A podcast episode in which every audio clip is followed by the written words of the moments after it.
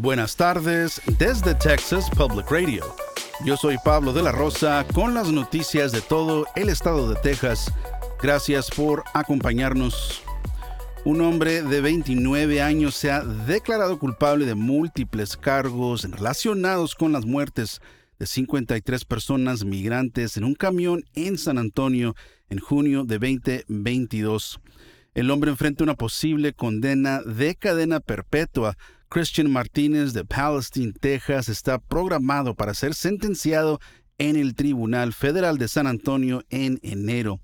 Los fiscales afirman que Martínez transportó al conductor del camión de contrabando desde el este de Texas hasta San Antonio.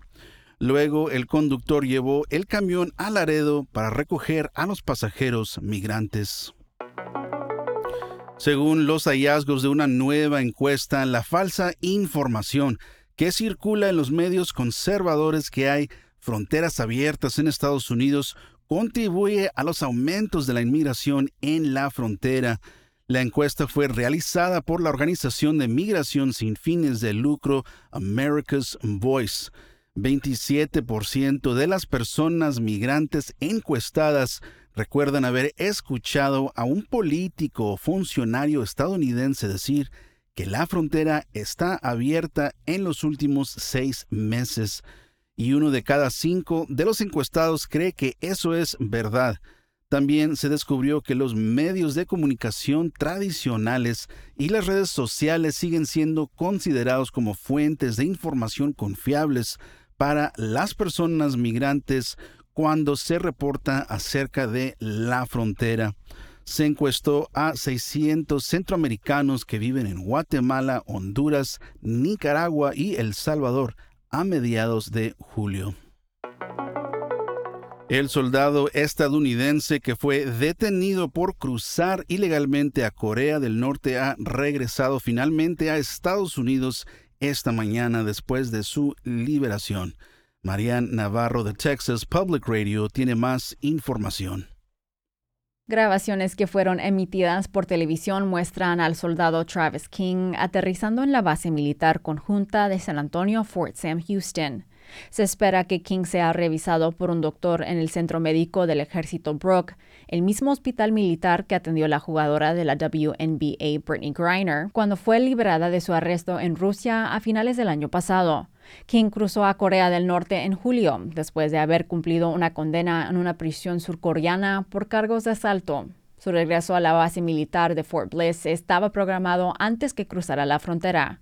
Corea del Norte lo expulsó del país y lo llevó a China, donde fue recogido por autoridades de los Estados Unidos. King habló con su familia antes de llegar y podrá verlos antes de tomar los siguientes pasos en su caso. Soy María Navarro, en San Antonio. Un oficial de los Estados Unidos ha informado que King se encuentra en buen estado de salud y de ánimo.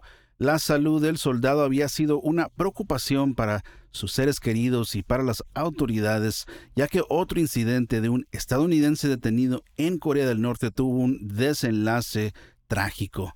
Otto Warmbier, un estudiante universitario, fue condenado a 15 años de trabajo forzado, pero regresó a los Estados Unidos en 2017 y murió de graves daños cerebrales menos de una semana después de su regreso. Investigadores del Instituto de Investigación del Suroeste y de la Universidad de Texas en San Antonio están desarrollando técnicas para detectar lesiones cerebrales traumáticas, conocidas como TBI por sus siglas en inglés, a través de examinar el aliento para encontrar indicadores biológicos específicos.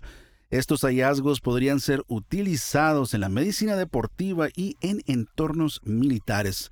Las lesiones cerebrales traumáticas a menudo son difíciles de detectar porque los síntomas pueden ser leves o incluso inexistentes. Las, las, conmociones cerebrales suelen diagnosticarse mediante pruebas cognitivas y la declaración personal de los pacientes. El doctor Mark Lee Bardoni, un científico del Instituto de Investigación del Suroeste, afirma que un análisis del aliento podría permitir un diagnóstico temprano y una mejor evaluación de los daños. Una vez que se identifican adecuadamente los biomarcadores específicos de una TBI o diferentes niveles de TBI, se convierte en un análisis rápido y rutinario, similar a una prueba de alcoholemia.